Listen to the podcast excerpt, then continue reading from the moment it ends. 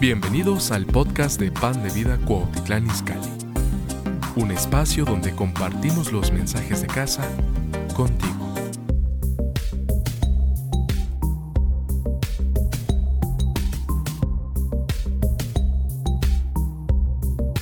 Familia, vamos a empezar. Eh, quiero darle solamente el título de mi tema y vamos a hacer una oración. ¿Está bien? Bien. Eh, el tema se llama Tres Pasos para ver la gloria de Dios. ¿Cuántos, ¿Cuántos nos gustaría ver su gloria? ¿Y qué es su gloria? Son los milagros, son las maravillas, es su presencia, es su poder, es su respaldo, es su fidelidad. Tres pasos, ¿sí? Así que vamos a orar. Inclina tu rostro, por favor, y ora conmigo. Dile, Dios, háblame. Ayuda a ese, ayuda al pastor que eh, hoy nos va a compartir. Eh, porque luego a veces se le olvida el mensaje. No, no es cierto. Ora, ora eh, conmigo, por favor. Padre, te damos gracias, Señor, por esta hermosa mañana.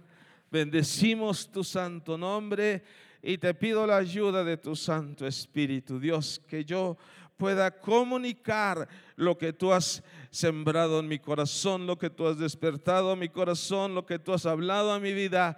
Bendigo cada uno de tus hijos que estamos aquí, Señor, y los que nos están viendo, Señor, en sus hogares, los bendigo y declaro, Dios, que tú vas a hacer una obra maravillosa en nuestras vidas. Padre, te entrego este tiempo y Señor lo pongo en tus manos, yo me pongo en tus manos y te doy gracias en el santísimo nombre de nuestro Señor Jesucristo. Amén, amén. Bien, familia, yo no sé si eh, Jesús nació el 24 o no. Lo que sí sé es que la tumba está vacía.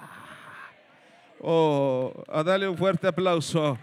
No sé cuándo nació, no lo sé. Pero lo que sí sé es que la tumba está vacía.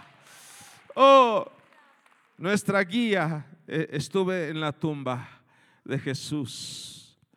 Los que no han ido a Israel, ora y pide al Señor que Él te ayude, que Él incremente tu fe, que Él te bendiga, te prospere para que tú puedas estar.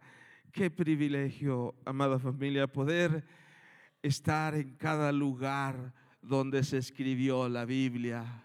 Cuando llegamos, y nuestra guía nos decía, aquí estaba Jonás, aquí Dios le habló a Jonás. Y Jonás agarró en esta dirección. Estábamos a la orilla del mar. ¡Uh! ¡Qué gloria! ¡Qué gloria! Y, este, y llegamos a la tumba de Jesús. Hay una rueda gigante Estábamos y nuestra guía nos decía, se supone que aquí estaba el ángel que le habló a María. Aquí estaba Jesús, aquí su cabeza, pero ¿sabes qué? Eh, la tumba está vacía. La Biblia dice que Jesús resucitó y está sentado a la diestra de Dios Padre intercediendo por todos nosotros. Ah, wow, qué, increíble, qué increíble. Y, y, sabes que yo te felicito y te doy gracias porque tú estás aquí en esta mañana. Estás tan hambriento y tan sediento de Dios como yo. Wow, qué increíble. Bien, vamos a empezar. Eh, número uno, para ver su gloria. ¿sí? Mire, llevo muchos años ya de conocerle y hemos estado trabajando y a veces, créame de veras que Tere me regaña a veces. Me dice, oye Héctor, ya bájale, eh, oye, eh, tienes que comer. Y a veces a mí se me olvida comer por, por el estar eh, tan involucrado en la obra, por estar orando, por estar aconsejando a la gente, por estar metido allá y acá. Y luego me llama, oye, ¿sabes qué? Quiero que te vengas a la casa a comer. Wow, yo digo, sí, sí, sí, sí, porque si no me regaña. Ok, vamos a ver, Hechos 16, 22. Sé un ganador de almas. Número uno ¿Cuántos quieren ver milagros? Oh, en todas las áreas de su vida. Mira, estás enfermo, si estás enfermo, si estás enfermo y necesitas un milagro de sanidad, gana almas. Si necesitas dinero, ¿cuántos necesitan dinero? Gana almas. Si necesitas un milagro de salvación, gana almas. Si cualquier, cualquier milagro, el que se te ocurra, sí, el que estás padeciendo, cualquier milagro, empieza a ganar almas. Sé un ganador de almas. Involúcrate en la obra del reino y háblale hasta las hormigas. Háblale a las hormigas de la salvación. Un día entró un, perrito y los edecanes lo andaban correteando. Déjenlo, también quiere ser salvo. ¿Por qué me lo están acá? Eh, molestando, ¿verdad? Sí, Hechos 16, 22. Mire, estaba orando en esta semana y este mes guíe, este mes guíe a los pies, pies de Cristo a más de 100 personas. Este mes de diciembre guíe a los pas, los llevé a los pies de Cristo más de 100 personas. Sí, y cuando vino la capacitación, cosechadores de almas, yo salí a la calle con mi equipo, ¿sí? Y, le hablamos a más de 500 personas de Cristo. Y 400 recibieron a Cristo. ¿Sí? Eso hace dos, tres meses o un poquito más. ¿Sí? Estuve un día con, con mi equipo, ¿sí? en las calles el otro día me fui al campamento con los jóvenes. Los jóvenes allá fueron tocados, ministrados por el Espíritu Santo, que llegaron transformados para la gloria de Cristo. Hechos 16, 22, dice la Biblia, ah, Pablo y Silas estaban en Macedonia por causa del Evangelio ellos andaban predicando. Y yo no te voy a pedir que tú te vayas a otra nación o otra ciudad. Pero, pero ahí alrededor tuyo hay un mar de gente. Hay, hay, hay tantísima. Y si no, ve al mercado municipal. Ve a los tianguis. Yo le dije a mi equipo, vamos a ir a los tianguis porque ese día, oh, ¿sabes qué? Saliendo de la congregación había, estaba pasando un buen de gente.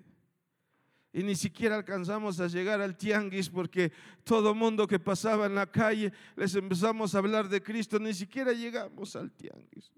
No me daba abasto y, llevaba Josías. Josías es mi hijo, el más pequeño. Tiene 13 años de edad. Pero él le apasiona eh, hablar de Cristo. Le encanta hablar de Cristo. Y, andábamos y, les hablaba, oye, ¿conoces a Cristo? Le empezaba a hablar y Josías iba y dice, ahora déjamelo a mí, déjamelo a mí. Hola, ¿cómo estás? Eh, tú ya conoces de Cristo. Y les empezaba a hablar de Cristo. Y llevó a varias personas a recibir a Cristo. En el Congreso, mis dos hijos, los más pequeños, en el, eh, perdón, uh, del de jóvenes. No, no, no, el de aquí. Congreso de jóvenes, sí. El Congreso de jóvenes, Josías estaba por allá medio auditorio, aquí, aquí en esta casa. Mi hijo Samuel tiene 17 años, Josías tiene 13. Estaban aquí a la mitad del auditorio. Cuando terminan de oír la plática y dijo, ¿quién quiere rendir todo a Cristo? ¿Quién quiere vivir para Cristo y entregarle todo, tus sueños, tu futuro, tus anhelos y todo. Cuando Josías escuchó y dijo el predicador, tienes tres segundos para estar aquí. Yo lo estaba observando porque yo estaba en aquella puerta viendo. Lo estaba observando. Y cuando dijo, tienes tres segundos, Josías vino corriendo, dobló sus rodillas y el Señor lo estuvo ministrando como una hora aquí. Y al otro lado Samuel, mi hijo de 17 años. Wow. ¿Y cómo, cómo es eso? ¿O por qué pasa, amada familia? Ellos nacieron en el Señor. Y Tere y yo toda la vida hemos trabajado, hemos servido, hemos orado y hemos estado enseñándoles a nuestros hijos que no hay nada, no hay nada, no hay nada más valioso, no hay nada que te dé tantas satisfacciones, no hay nada en esta vida que valga la pena que servir a Jesús. Así que, amada familia, Pablo y Silas estaban en Macedonia por causa del Evangelio. Sí. Ellos estaban ahí oh, sufriendo. Y ahorita lo vamos a ver. Sí, ellos estaban padeciendo. Y fíjese, 16, 22, por favor, de Hechos, vamos a leer. Dice, y se agolpó el pueblo contra ellos. Ustedes conocen la historia. Mire, ¿qué les puedo enseñar yo? Por esta plataforma han circulado tan grandes hombres de Dios, tremendos. Usted conoce eh, de la Biblia más que yo todavía. Sí. Pero ¿sabe qué? El que usted conozca la Biblia solamente le ayuda en un 50%. El que usted viva, el que usted practique, el que la palabra de Dios sea su estilo de vida, entonces tiene un 100%. No le ayuda gran cosa que usted conozca la palabra de Dios. Porque dice la Biblia que Dios no quiere oidores olvidadizos, sino hacedores de la palabra de Dios. Hace, hace algunos meses, y siempre me pasa, me traigo a la iglesia de pan de vida en cada evento aquí me traigo a los jóvenes, me traigo a los líderes, me traigo a los servidores, me traigo, depende de lo que sea. Si es general, me traigo toda la iglesia.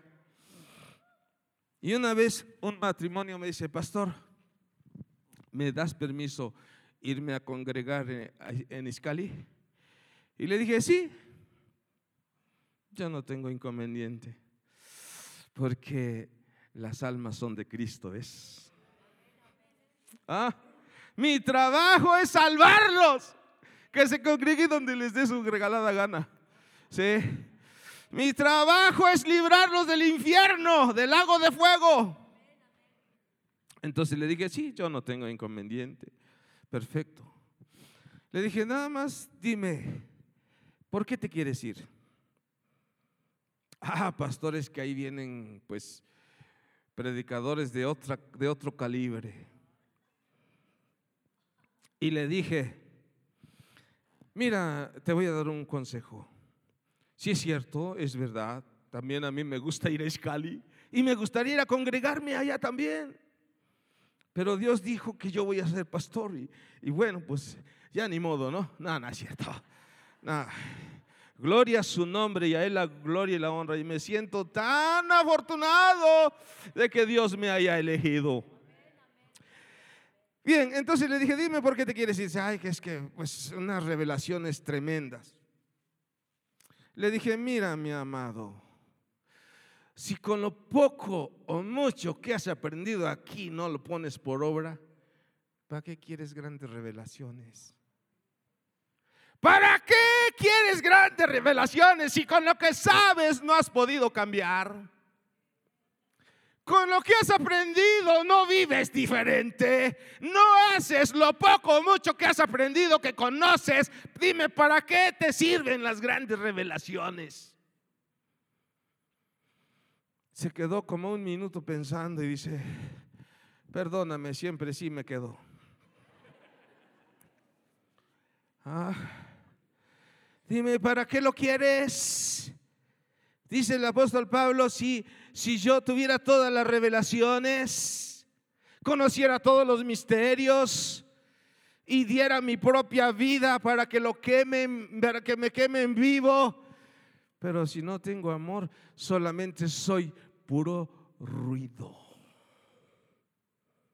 Puro ruido, nada más. Así que, amados, el apóstol Pablo está aquí. Y un demonio lo está molestando. Lo está molestando por días, lo anda molestando. ¿sí? Y este demonio estaba diciendo la verdad. Ellos son los hombres de Dios tremendos. Ellos anuncian la vida eterna. ¿Sí? Lo que estos demonios estaban provocando, estaban provocando a la gente para que los apedreara o hiciera con ellos lo que finalmente hicieron. ¿Sí? Bien, entonces la historia es que eh, todos los días, todos los días lo molestaba cuando pasaba por ahí. Un día Pablo se voltea y le dice, ¿sabes qué, demonio? Ya estuvo suave, sal de esta chava o de esta muchacha, ahora en el nombre de Jesús, y ¡pum! Se fue. Hay demonios que te están molestando en la salud. Hay demonios que te están molestando en las finanzas. Hay demonios que te están molestando en tu comunión con Dios. ¿Sabes qué? Dios te extraña. Dile a tu vecino, Dios te extraña. ¿Y por qué te extraña? Porque eres su hija, eres su hijo consentido, amado, deseado, eres su hijo. ¿Y por qué me extraña? Pues porque no estás en comunión con Él. A mí no me extraña porque yo estoy en continua comunión con Él. Pero a ti te extraña. Si no, ¿me crees? ¿Ya hubieras levantado una iglesia?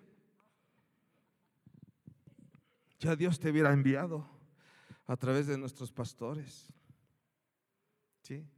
Entonces, hay demonios que están molestando, así como el apóstol Pablo, y el apóstol se regresa. Mire, ahora que estuvo David Silvestre allá en, en me dejó un paquetote, porque ya ven cómo ministra este hombre, ¿no? Ministra en masa, o sea, sí. Pero a la semana se acerca una persona y me dice, pastor, el día, era una de las edecanes, el día que estuvieron ministrando a esta persona, ¿qué cree? Que me dio tanto miedo y a partir de ahí yo ya no me levanto, ya no puedo caminar, ya no puedo trabajar, ya no puedo hacer y andaba así. Y yo le dije, ¿y por qué no te acercaste con él para que orara por ti? Y me dijo, ay, es que ya eran las 12 de la noche, me fui así todo mal. Y yo dije, la sangre de Cristo. Este demonio se identificó como espíritu de Satanás. Ajá. Híjoles, pues ya dije, pues ya qué, mano. ¿No? Ya no hay, no hay vuelta de hoja, ya estoy aquí, ya está aquí. Nada, no es cierto. Entonces le dije, ¿sabes qué? Bueno, ore por ella, sí. Eso fue en martes. La veo el viernes. Andaba muy guapetona porque se iba a ir a una boda. Le digo, ¿cómo te sientes? Dice, pastor, me siento de maravilla, estoy muy bien. Yo fui el primero que abrió los ojos. Ah, gloria a Dios. Sí, yo pensé que íbamos a esperar que regresara Silvestre otra vez. Entonces, fíjese bien, eso que sigue, por favor, ah, perdón, sí y se golpeó el pueblo contra ellos y los magistrados rasgándole las ropas. ¿Alguien quiere protagonizar el papel del apóstol Pablo ahorita aquí? le rompemos hasta los chones. ¿eh? Le rasgaron la ropa. ¿Tú crees que tuvieron cuidado nada más de encuerarlo de, de la cintura hacia arriba? Lo agarraron con todo, entre bola, entre, eh, y órale, les rasgaron. Amada familia, dile a tu vecino, tienes que sufrir por el Evangelio. ¿Eh? Ahora, le, le, cuento algo terrible. Un matrimonio. Ah, pues fue el día que estuvo David Silvester ahí.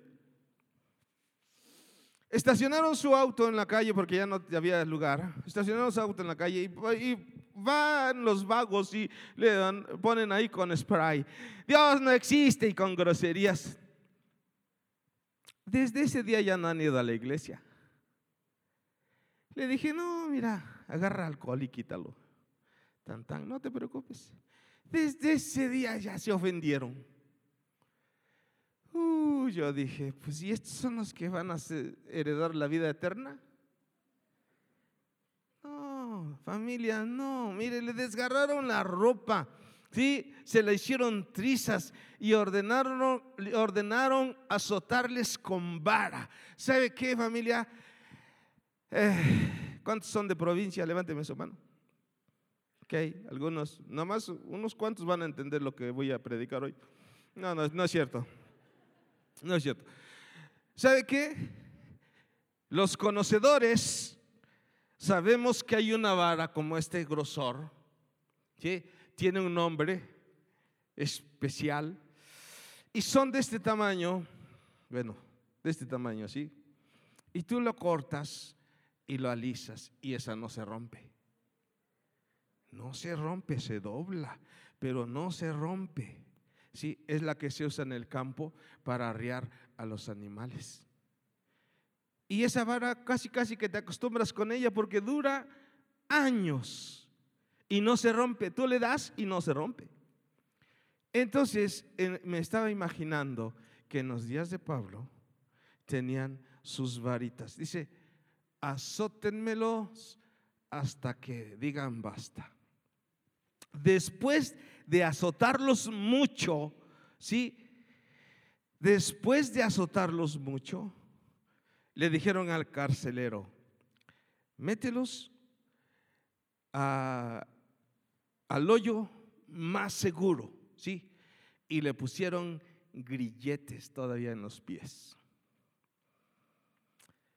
Digo, ¿para qué tanta hazaña? Ya los agarraron y les dieron sus varizas hasta que se cansaron. Ya déjenlos, pobrecitos, que se mueran en la calle. Pero no, encarcélemelos. Todo esto, esto estaban sufriendo estos hombres por causa de Cristo por causa de predicar el Evangelio, por causa de su amor a Dios y a su obra. Ellos estaban padeciendo, amada familia. ¿Sabe qué le digo a mi iglesia? Le digo, el que aguante va a crecer y el que no se va a cambiar de congregación. Sí, porque ahí los tenemos como soldados. Mire, ¿sabía usted que yo estuve en el ejército, no? Como soldaditos ahí orando, orando, orando. Sí. Y paso fila por fila y les pego en las espaldas si no están orando. Nada, no es cierto. Le rompieron la ropa, los azotaron mucho, los encarcelaron. Verso 24, les pusieron grilletes en los pies Mándame por favor, segunda de Timoteo 4.1. Sí. Fíjese bien cómo dice otra eh, cita de Timoteo. Es cierto que todos los que quieren llevar una vida piadosa en unión con Cristo sufrirán persecución. ¿Sí? ¿Cuántos están unidos a Cristo? No, pues no los oigo convencidos. ¿Cuántos están unidos a Cristo? Dile a tu vecino, prepárate. ¿Mm? Prepárate, preparémonos. Preparémonos, ¿sí? Todos los que están unidos con Cristo, los que llevan una vida con Cristo, que están eh, eh, ya consagrados a Cristo, van a sufrir persecución. Segunda de Timoteo 4.1, por favor. Sí.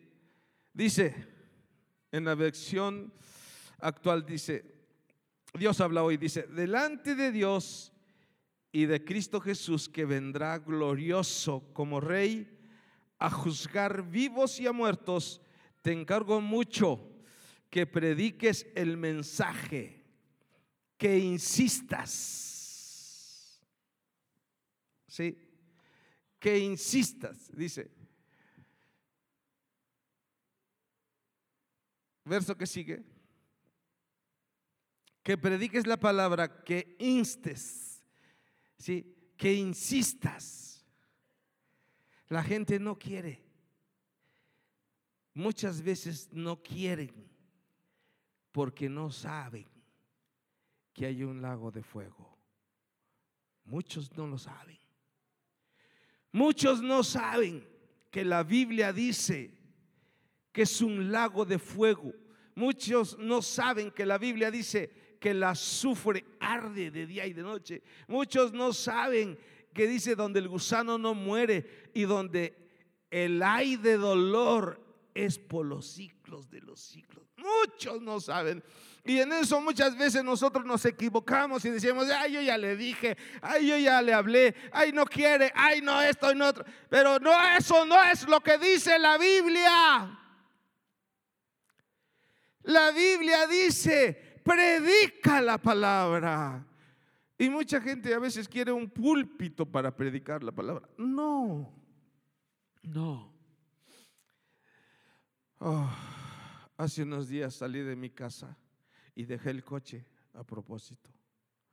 Y hay mucha gente en la calle.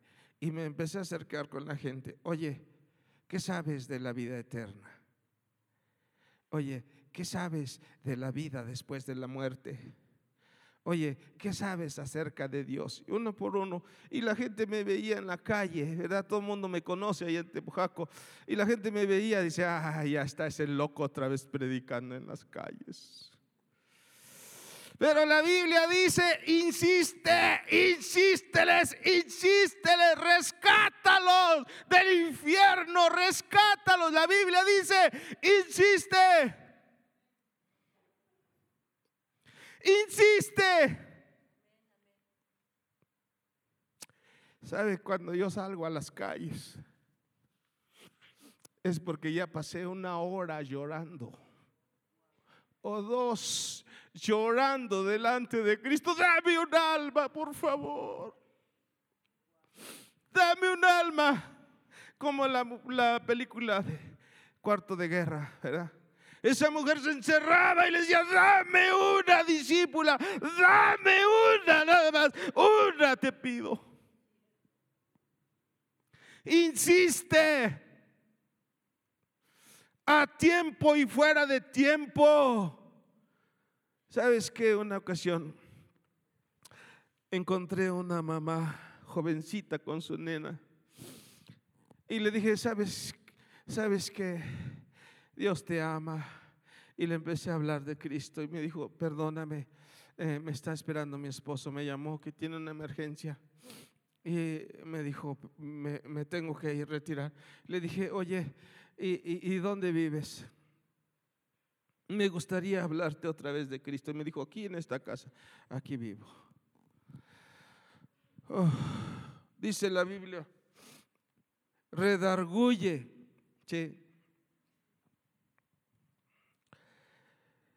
Dice, mm, insiste cuando sea oportuno y aún cuando no lo sea. Convence, convéncelos. Ahora, quiero que escuche. Humanamente hablando, no te puedes convencer ni a ti mismo de cambiar. No se puede. ¿Sabes quién es el que convence a la gente? El Espíritu Santo de Dios. Por eso te dije, no, me, no, no salgo si no llevo una hora o dos horas llorando. delante de Dios. Dame un alma.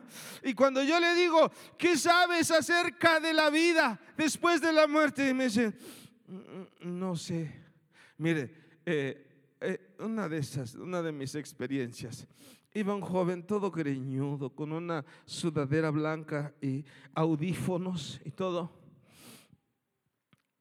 Y me dice Josías, mira papá, ahí viene un vago. Ah, Le dije que no te escuche, mi hijo, porque si no nos da a los dos. Ah, eh, eh, eh. Y dice, ¿le vas a hablar? Le digo, sí, también merecen la salvación. Por todos murió Cristo. Entonces le hablo, le hago señas primero, porque llevaba sus audífonos, unas cosotas acá, su gorra, su greño por acá. Eh, le hago señas y ya se quita. ¿Qué pasó? Y ya le digo, regálame un segundo. Eh, le empecé a hablar de Cristo. Le dije, ¿te gustaría recibir a Cristo? Cuando le pregunté, ¿te gustaría recibir a Cristo? Ya estaban húmedos sus ojitos. Y me dijo que sí con la cabeza. Cuando estaba haciendo la oración, estaba llorando. Estaba llorando el muchacho. Josías me dijo, papá, no lo puedo creer. Estaba feliz de la vida, mi hijo. De que ese muchacho que lo asustó recibiera a Cristo. Familia, el, el único que te puede ayudar es el Espíritu Santo. Sí, sí, ¿sabe qué, familia? Cuando yo empecé en los caminos de Dios, eh, yo le entregué mi vida a Cristo, tenía 30 años de edad, estaba cansado de la vida, me entregué al 100%. Yo dije, con Cristo hasta el final. Me entregué al 100% y me paraba a las 2 de la mañana a orar, a buscar de Dios y andaba de aquí a allá devorándome la Biblia, etcétera, etcétera. Oh, venimos y tomamos el curso de dirigentes aquí y luego ya no- nos dieron una reunión de casa. Pero cuando la gente se acercaba conmigo y me contaba sus problemas, yo decía, qué bueno para que se eduque.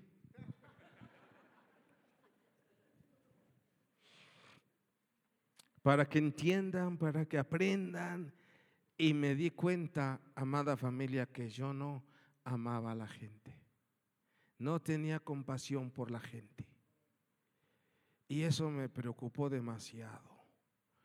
Y le dije a Dios, Dios, ¿cómo puedo ayudar a la gente si no siento compasión por ellos? Mi corazón estaba tan endurecido, familia. Mi corazón había sufrido tanto, tantas humillaciones, había sufrido tantos desprecios, había sufrido tantas burlas, críticas, tantas cosas terribles, que mi corazón estaba endurecido. Y yo decía, ¿cómo puedo ayudarle? Y, y doblaba mis rodillas y le decía yo a Dios, Dios, ayúdame a amar a la gente. Dame de tu compasión, dame de tu amor, porque sabe que nosotros vivimos una vida indiferente al dolor ajeno. Las almas están yendo al infierno a cada segundo. Se están yendo al infierno miles, miles por, por semana. Se están yendo al infierno todo el tiempo, segundo tras segundo, se están cayendo al infierno. Y, y nosotros que decimos, "Ey, es que tengo tantas preocupaciones, tengo tantos problemas. Entonces, o empecé a orar a Dios y le dije, Dios, enséñame a amar a la gente. Dame de tu compasión, dame de tu misericordia. Señor, ayúdame. Ah, y yo le digo a mi iglesia que creo que se le pasó la mano. Hoy en día me la paso llorando por la gente que no le conoce. Sí. Y por eso Tere me regaña. Porque le digo, me cité con una persona a las 2 de la tarde y me dice, pues a las 2 vamos a comer. Le digo, aguántame tantito, media hora. Media hora que ya te conozco. Entonces ya no hago cita a las dos. ¿Sí? Wow. Bien, vamos al, al punto dos. Oración de confianza. Primero, predica el, el, Evangelio, ¿sí? Comparte la palabra, salva almas, rescátalos del infierno, ¿sí? Ahora, quiero que escuche. Cualquier cosa, hace rato te dije, cualquier cosa que tú necesites, ¿sí? Yo necesitaba un auto, Dios me dio dos, ¿sí? Una ocasión, aquí estaba casa de oración, antes de que tuviéramos este edificio tan elegante. Por ignorancia, imagínate, fueron mis primeros años. Traía yo unos zapatitos así muy bonitos que me regalaron, pero se le hizo un hoyo aquí. Y a mí me encantaba orar de rodillas. Entonces llegaba y me sentaba porque no quería que le vieran el hoyo a mi zapato. Y pasó el tiempo y, se le hizo el hoyo al otro, al otro zapato. Y yo dije, y un día que se me ocurre, escúcheme bien, un día que se me ocurre y le digo, Dios, me encanta eh, orar de rodillas, pero no puedo, mira, tiene un hoyo cada zapato. Dame un par de zapatos. Escúcheme lo que le, lo que le voy a decir. Cuando bajé de casa de oración allí en esa puerta, se me acercó un hombre con una caja de zapatos. Y me dijo, el Señor me dijo que te comprara estos zapatos. Llegué a Tepojaco y allá hay un, en, en, la glorieta, a mano derecha, hay un sitio de taxis. Me encuentro a un hombre. Y me dice, me compré unos zapatos, pero no me quedaron. Llévatelos para que te los pruebes y si te quedan, quédatelos. Esa misma semana vine a la iglesia otra vez y alguien me dio un sobre y me dijo, Dios me dijo que te diera esta ofrenda para tus zapatos.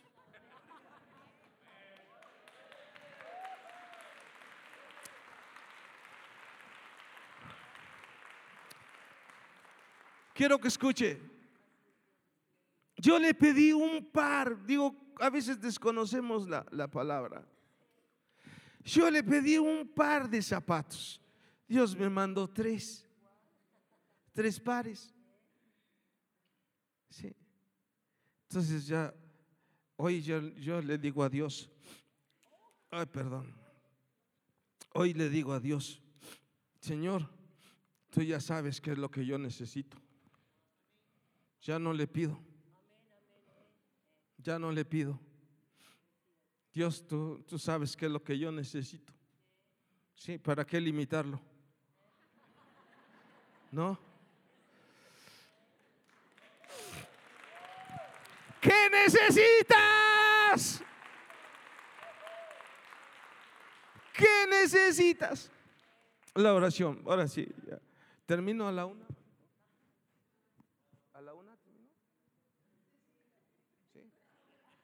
Ok, bien, ¿sí, verdad?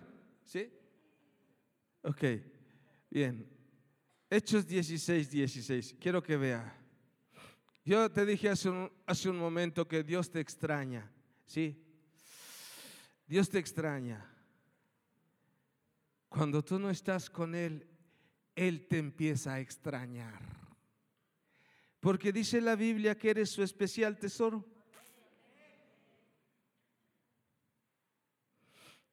Dice la Biblia que eres la niña de sus ojos. Dice la Biblia que Él te predestinó para que seas adoptado, adoptada como su hija. Oh, quiero que escuche. ¿Cuánto cree usted que extrañó nuestro Padre Celestial a Jesucristo? El asiento de Jesús en el cielo por 33 años.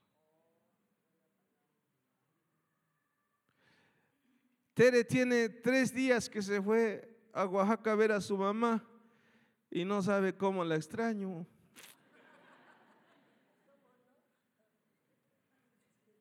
De veras la extraño mucho.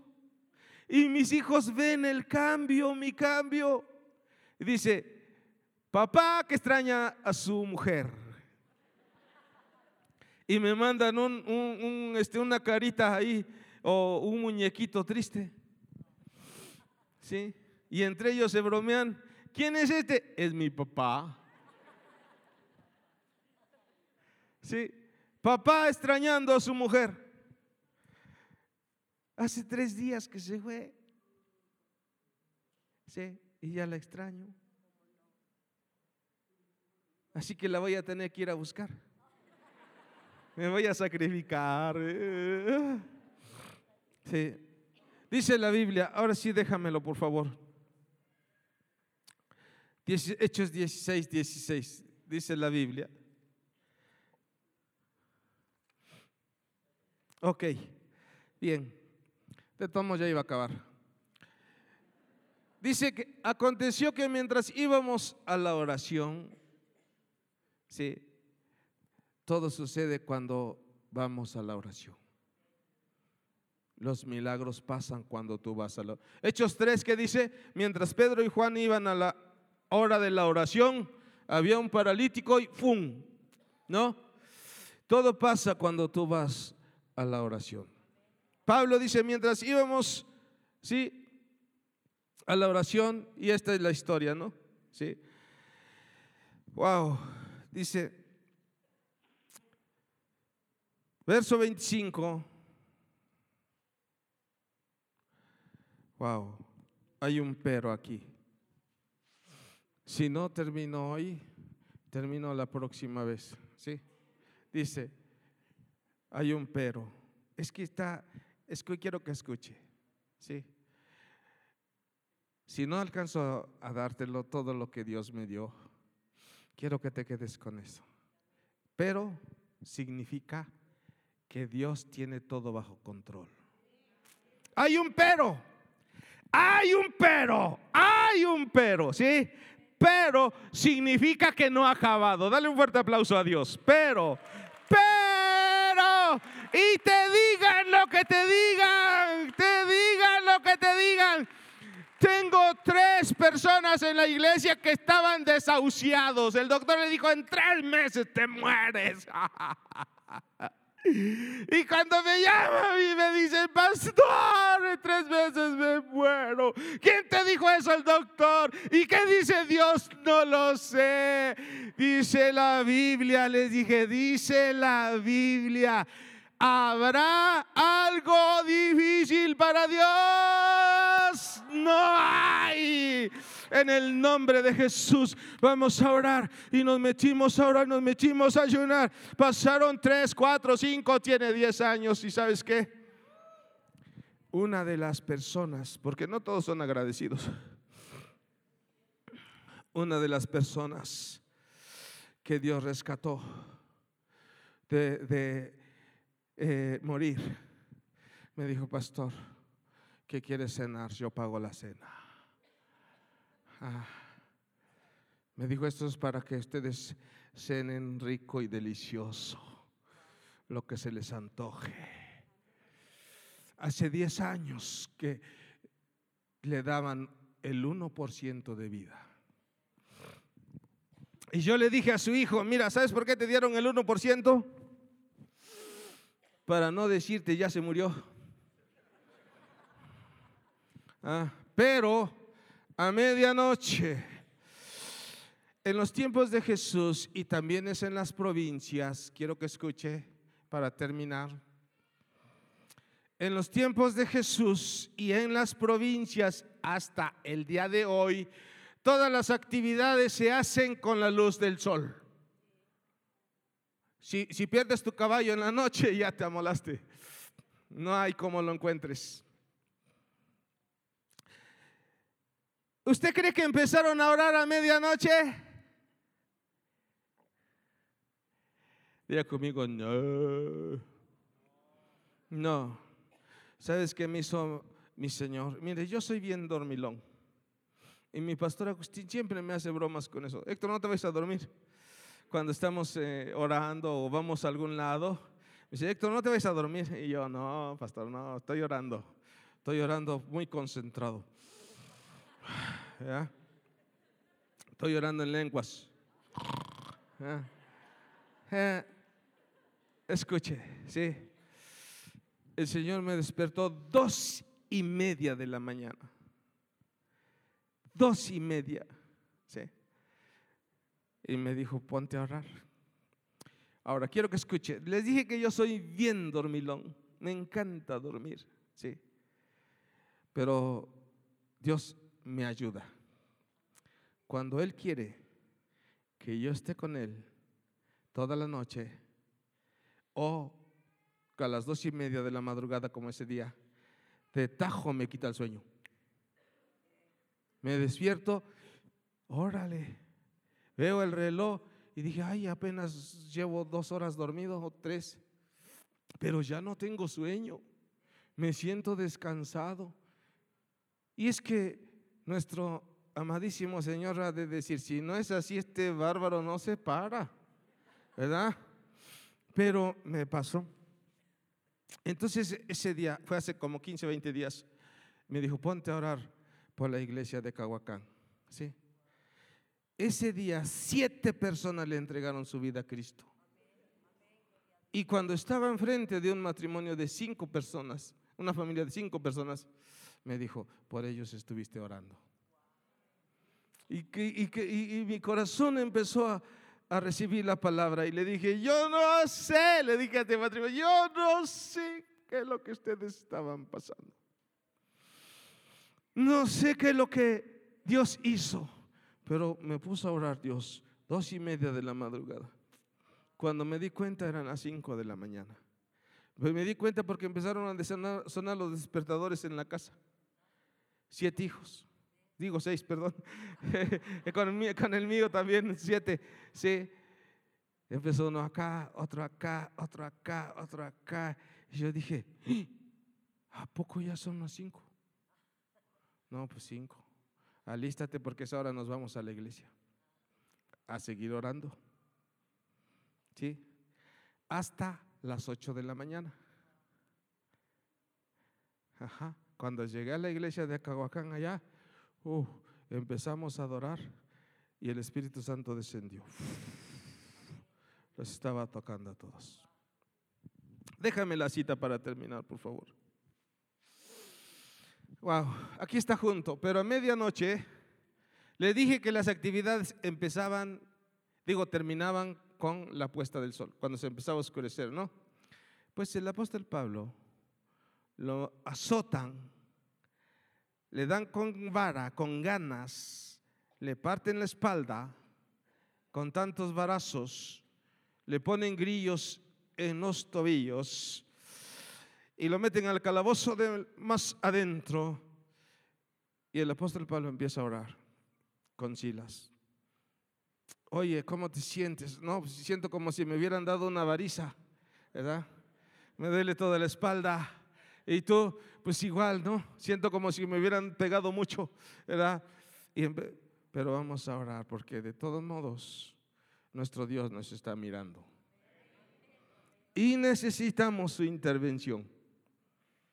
Necesitamos su ayuda. Necesitamos que Él nos dé dirección. ¿Qué, ¿Qué, va a pasar con este asunto? Estamos en la cárcel. Sí. Y empezaron a orar. Y de ahí sacaron ese, ese, esa canción. Y nos dieron las 10 y las 11 y las 12. No, no es cierto. No es cierto. ¿Sí? Vamos a orar. Diga conmigo, hasta la medianoche. ¿Cuántas horas te gusta? ¿Cuatro? ¿Cuatro? ¿Cinco? ¿Cuántas horas te gusta que estuvieron orando? Una. Las siete, ponle ocho, nueve, diez, once, doce de la noche. De repente a las dos de la noche viene una inspiración del Espíritu Santo y empiezan a adorar. Y empiezan a adorar con mucho dolor Empiezan a adorar con mucho sufrimiento. empiezan a adorar con el cuerpo todo adolorido. Empiezan a adorar a Dios. ¿Y sabe qué me dijo el Espíritu Santo cuando yo estaba leyendo y meditando este pasaje? Me dijo, fue la mejor adoración que alguien me haya dado.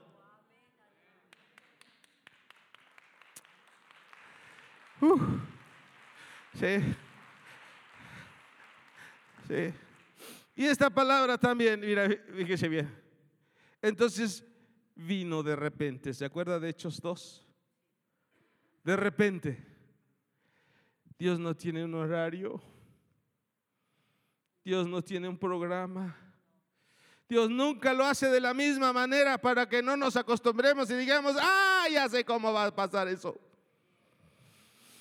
Ah, de repente, de repente, Hechos 2, de repente, sí, dice, de repente un gran terremoto. Entonces vino de repente un gran terremoto.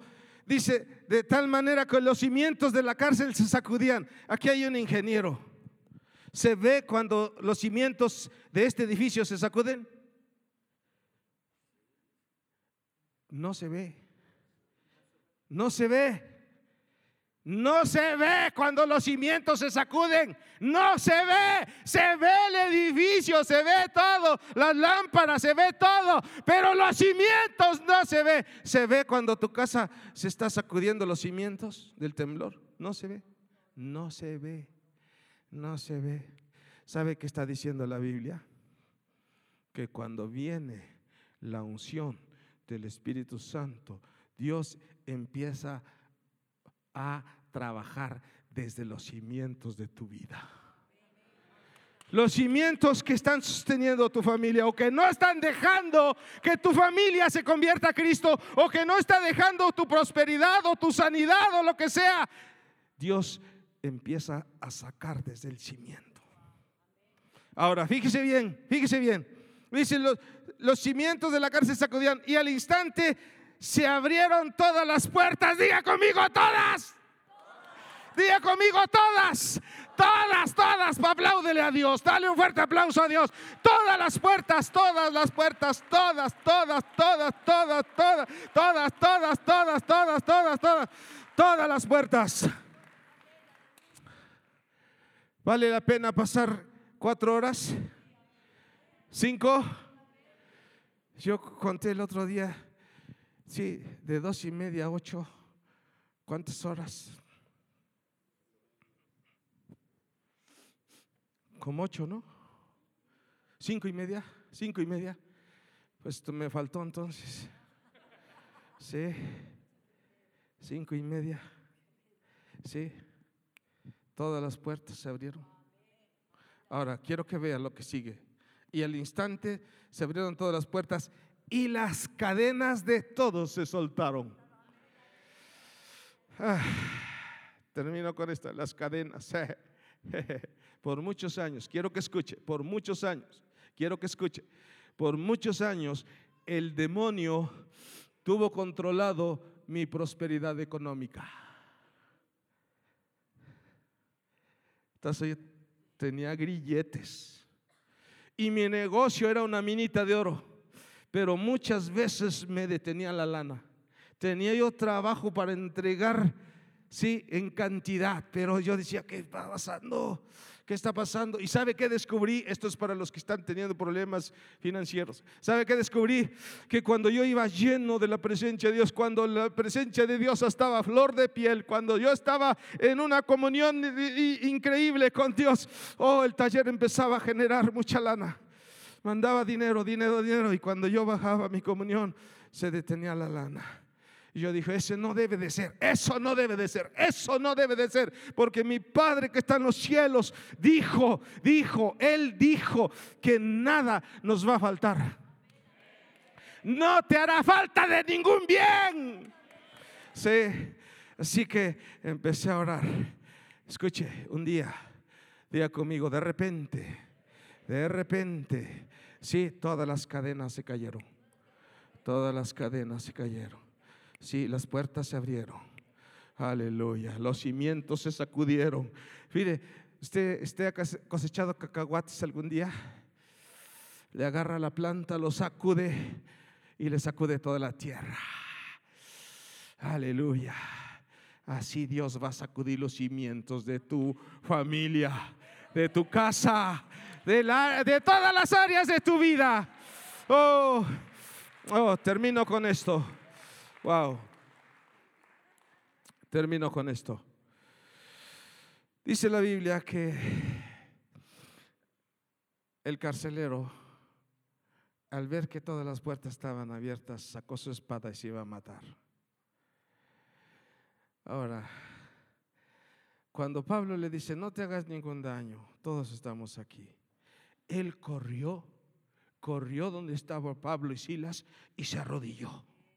Y le dijo, ¿qué cosa haré para heredar la vida eterna? ¿Quién le evangelizó a este hombre? ¿Quién lo evangelizó? ¿Quién le habló de Cristo? ¿Quién le dijo que Pablo y Silas eran hombres de Dios? ¿Quién, quién le dijo? quiero que escuche. El carcelero escuchó las horas que Pablo estaba orando al creador del universo. Dale un fuerte aplauso a Dios. ¡Uh! Él estaba escuchando la oración de Pablo y de Silas. Y él estaba escuchando cómo ellos estaban adorando. Todo a Cristo yo me rindo con el fin de serle fiel. Yo me rindo a Él. Imagínate, eso estaba escuchando. Yo me rindo a Él. Todo a Cristo yo me entrego quiero serle fiel. Cuando este hombre escuchó el terremoto y todo lo que estaba pasando, fue corriendo y dijo, ¿qué voy? ¿Qué, haré para heredar la vida eterna? Ah. ¿Estás aquí? Ah, ponte de pie. Vamos a orar. Yo creo que esta es la última vez que me invitan. Eh. Y eso que voy a la mitad apenas. Wow. Cierra tus ojos. Oh, Espíritu Santo, yo quiero, yo quiero dejarte esto en tu corazón.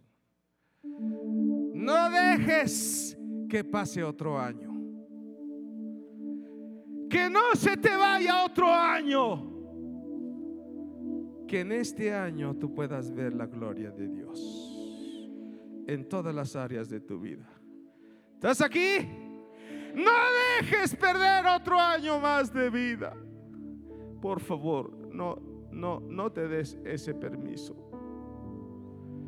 Todo lo que has conocido y lo que has experimentado es el principio de todo lo grande y lo maravilloso que Dios tiene para ti. Dios nunca se cansa. Con Dios nunca se acaba. Lo, lo que está adorando en este tiempo, dame la gracia para resucitar muertos. Y me dijo, ¿de veras la quieres? Sí. Vas a pagar el precio. Lo pago. Lo pago. De todos modos se paga un precio. Si no se ora, se paga un precio.